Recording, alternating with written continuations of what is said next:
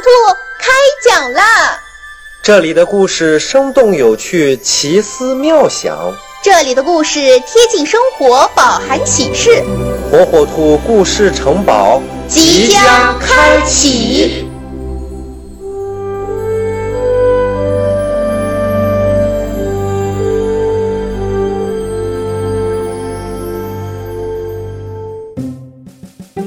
小朋友们，大家好，欢迎收听火火兔讲故事。今天的故事啊，名叫《火火兔的选择》。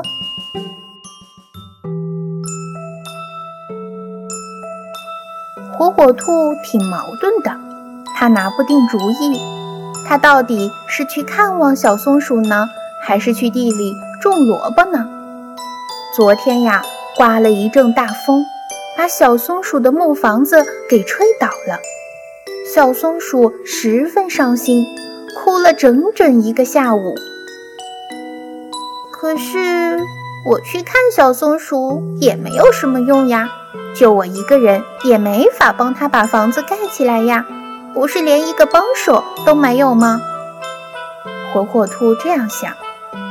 可火火兔拿起锄头正要去地里，又停住了。嗯。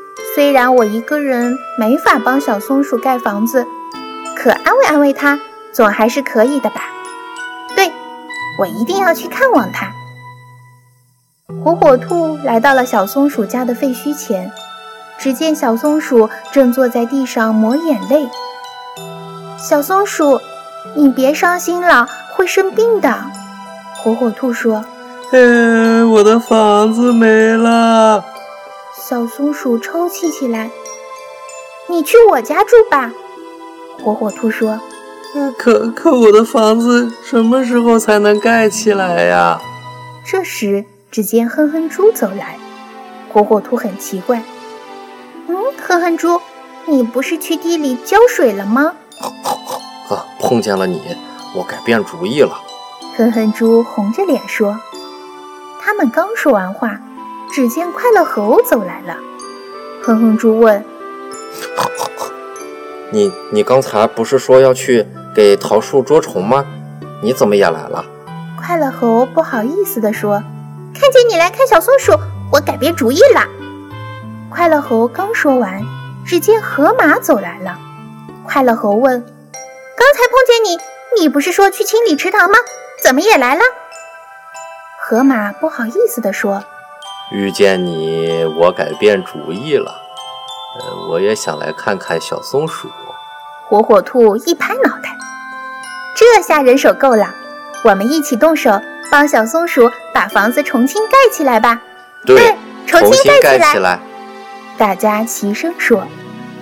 大家立即回家取了锤子、锯子，推来三轮车，一起动手忙活起来了。太阳就快落山了。一座木房子又盖起来了，比原来的还要结实。这下大风肯定刮不倒了。快乐猴高兴地说：“谢谢你们。”小松鼠又感动又开心，露出了笑容。火火兔一动不动，在想什么呢？哼哼猪推了推火火兔：“你发什么呆呀？”我在想今天早晨的事。火火兔说：“我早晨正在为该来看小松鼠还是该去种萝卜而矛盾呢。我想我一个人也没法帮小松鼠盖起房子呀。现在看来，我的决定真是太对了。不要去想有没有用，从我做起，伸出双手就一定有用。我们完全赞同。大家一起大声说。